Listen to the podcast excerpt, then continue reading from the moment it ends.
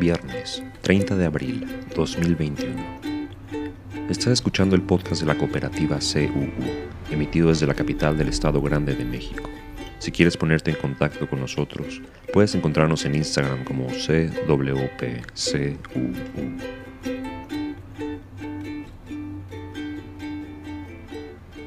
El número total de casos confirmados de COVID en todo el mundo ha superado los 150 millones. Esto se produce cuando las muertes por coronavirus también se están disparando en América Latina, que registró más de un tercio de las muertes mundiales por COVID la semana pasada, ya que enfrenta una gran escasez de vacunas.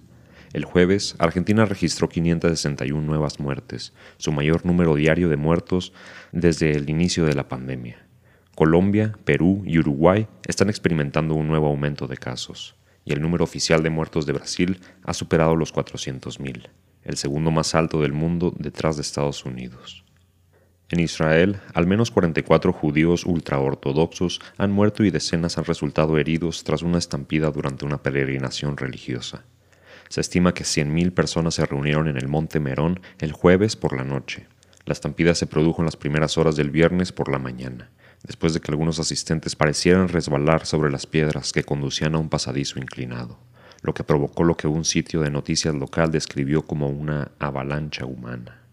El presidente palestino Mahmoud Abbas pospuso las elecciones parlamentarias del próximo mes, las primeras en 15 años en los territorios ocupados.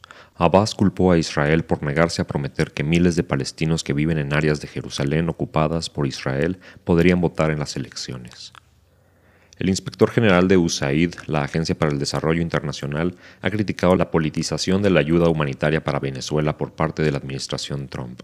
En un nuevo informe, el organismo de control dijo que el impulso de la Casa Blanca para entregar ayuda a la frontera venezolana en 2019 se debió más al deseo de la administración de un cambio de régimen que a las necesidades reales de los venezolanos.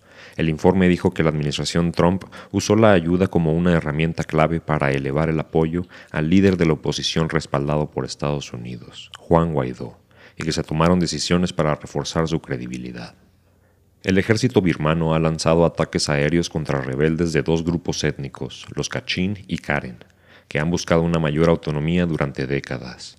Al menos 2.000 refugiados birmanos han cruzado a Tailandia en busca de seguridad. Esto se produce días después de que los rebeldes Karen tomaran una base militar birmana cerca de la frontera con Tailandia. El Tribunal más alto de Alemania ha dictaminado que el gobierno debe ampliar sus esfuerzos para reducir las emisiones de carbono a fin de proteger a las generaciones futuras. El fallo se produjo en una demanda presentada por un grupo de jóvenes activistas climáticos que exigen que la protección climática efectiva se implemente ahora y no dentro de 10 años cuando será demasiado tarde. El gobernador republicano de Virginia Occidental, Jim Justice, firmó una legislación para prohibir que las niñas y mujeres trans compitan en equipos deportivos en cualquier escuela pública, incluidas las universidades estatales. Un proyecto de ley similar, aprobado por los legisladores de Florida, está esperando la firma del gobernador Ron DeSantis, y en Texas, el Senado estatal aprobó un proyecto de ley para criminalizar la atención médica que afirma el género para les jóvenes trans. Según algunos cálculos, cerca de una quinta parte de los estados de Estados Unidos podrían prohibir los deportes a les niñas trans al final de esta sesión legislativa. Al enterarse el presidente Biden, expresó su apoyo diciendo que quiere que sepan que su presidente les respalda.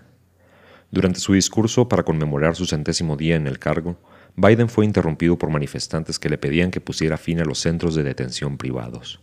Joe respondió diciendo que no debería haber cárceles privadas, punto. No deberían de existir y están trabajando para cerrarlas todas. En materia de inmigración, la Corte Suprema se ha puesto del lado de un guatemalteco indocumentado que impugna su deportación, en un fallo que podría afectar a cientos de miles de inmigrantes. En una decisión del juez conservador Neil Gorsuch, el tribunal dictaminó que el Departamento de Justicia había violado la ley al no notificar adecuadamente a los inmigrantes sobre su procedimiento de deportación. Los investigadores médicos han encontrado un vínculo entre los gases lacrimógenos de la policía y los ciclos menstruales anormales, unas 900 personas expuestas a gases lacrimógenos durante las protestas del año pasado en Portland, Oregon, informaron haber sido afectadas, con síntomas que incluyen un aumento de los calambres, manchas inusuales o aumento del sangrado. Los oficiales federales y municipales lanzaron gases lacrimógenos casi todas las noches en Portland el verano pasado durante el levantamiento nacional por las vidas de los negros. El gas lacrimógeno se ha relacionado anteriormente con abortos espontáneos. Este es el espacio publicitario de nuestro podcast. Separa las noticias internacionales de las nacionales, lo que informa Amy Goodman en Democracy Now! y lo que se dice en la conferencia matutina de López Obrador. El producto de hoy es el podcast de la cooperativa CUU, una cápsula informativa de corta duración que cubre varias noticias del día. Resume a grandes rasgos los encabezados de un referente del periodismo independiente y sigue la conversación que se tiene en Palacio Nacional. Hoy hablaron sobre la protección a candidatos que la solicitan para evitar que sean agredidos por la delincuencia organizada y de cuello blanco. Informó al respecto Rosa Isela Rodríguez, secretaria de Seguridad Pública. Habló de la coordinación con estados y municipios y dijo se acompañará hasta los comicios del 6 de junio. En caso de ser sujetos de actos de violencia, pide llamen a 911 para activar el sistema de protección. Del 4 de marzo al 30 de abril se han registrado 234 casos de agresiones, 133 son hombres y 101 mujeres. Dijo no es un asunto generalizado en el país. Del total de reportes, 48% se ubican en seis entidades, San Luis Potosí, Tamaulipas, Veracruz, Jalisco, Guerrero y Oaxaca. El 82% son candidaturas a presidentes municipales o diputación local. AMLO anunció ayer que terminó el mando administrativo y empresarial del grupo VAL después de 54 años de Alberto Bayeres. Entrega la estafeta a su hijo, Alejandro. El grupo incluye varias empresas importantes del país, Profuturo, GNP, Palacio de Hierro, Peñoles, Fresnillo, Petroval, Electroval, quienes dan trabajo a 75 mil personas y dicen tener el compromiso de seguir invirtiendo en nuestro país. Dice que es bueno para México porque significa confianza en el país, más inversiones y más empleos para seguir creciendo. Estiman este año sea del 5 al 6%, pronosticado por grupos financieros. Dijo que a mediados del año estaremos de vuelta a la situación económica prepandémica. Hablan sobre tres asuntos de Baja California Sur. Primero sobre la mina de producción de sal en Guerrero Negro. AMLO dice que Tatiana Cloutier, secretaria de Economía, tiene instrucciones de que se fortalezca la empresa, que pertenece en un 49% a una empresa japonesa y el 51% al gobierno de México. Se va a limpiar de corrupción y se va a garantizar la fuente de trabajo a todos. Dice que es un compromiso. No se va a despedir a nadie. Después sobre la solicitud de permitir a la empresa minera Boleo trabajar en 500 hectáreas adicionales. Lo analiza la Secretaria del Medio Ambiente y sopesan el permiso pues no se están dando concesiones nuevas por el daño medioambiental. Aprovechó para hablar sobre la concesión del 60% del territorio nacional, 21 millones de hectáreas por parte de Felipe Calderón a las mineras. Mientras que Lázaro Cárdenas cuando repartió tierras fueron 18 millones de hectáreas, pero en beneficio de un millón de familias campesinas. Y lo de Calderón dice ni siquiera fue para producir, sino para especular en el mercado financiero internacional.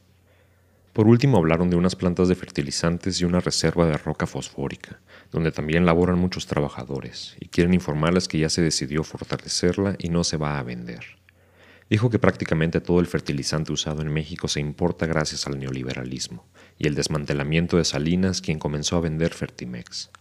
Dicen que decidieron poco a poco pagar la deuda y que operar las plantas hasta el año 24 requiere de 300 millones de dólares para entregar fertilizantes a las regiones agrícolas del país.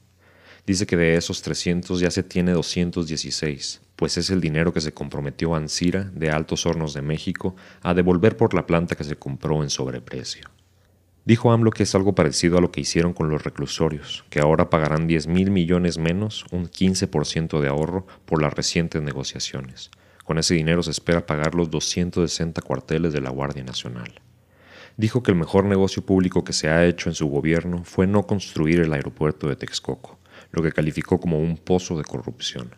125 mil millones de pesos, casi lo que va a costar la construcción del tren Maya, 1.500 kilómetros de vías férreas.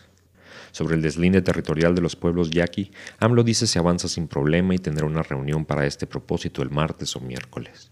Este fin de semana irá al sudeste, al sitio sagrado de la Cruz Parlante, que protegía a los mayas que se resistían al exterminio y la dominación. El lunes 3 de mayo será la ceremonia del perdón.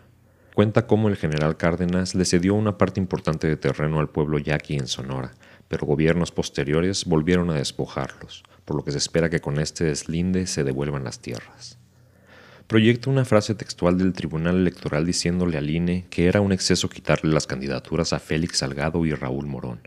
No solo el INE hizo oídos sordos a la opinión del tribunal, sino que le agrega alegando que aparte de no haber reportado los gastos, lo hicieron con dolo.